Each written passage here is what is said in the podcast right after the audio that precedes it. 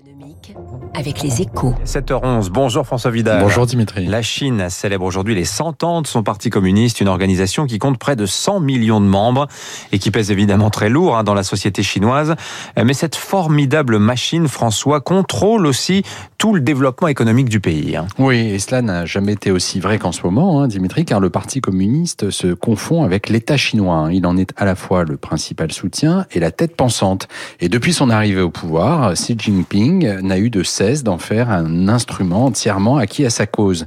C'est vrai politiquement, hein, grâce aux campagnes anticorruption menées ces dernières années qui ont permis de réduire au silence d'éventuels opposants, mais c'est vrai aussi en matière économique, puisqu'il faut savoir que près des trois quarts des entreprises chinoises abritent une cellule du parti. Et la récente mise sous tutelle de Jack Ma, le fondateur d'Alibaba, l'Amazon chinois, a montré à tous que les commissaires politiques n'étaient pas là pour faire de la figuration.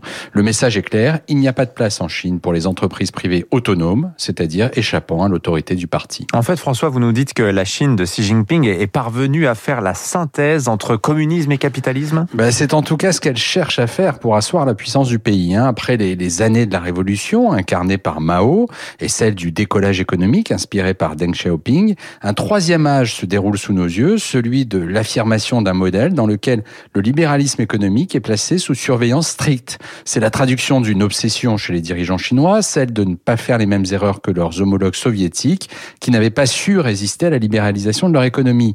D'où la reprise en main actuelle. Alors pour le moment, c'est un sans faute, hein, vu de Pékin, mais la résistance croissante des États-Unis et de leurs alliés face aux ambitions chinoises et surtout le ralentissement structurel de la croissance du pays pourrait bien fragiliser le modèle. Merci François Vidal. Plusieurs pages dans votre journal ce matin, Les Échos, consacrés justement au centième anniversaire de la Chine, avec un édito notamment qui pose cette question, faut-il sortir la Chine de l'OMC Malheureusement, ça paraît extrêmement compliqué. Merci à vous François. En tout cas, bonne journée.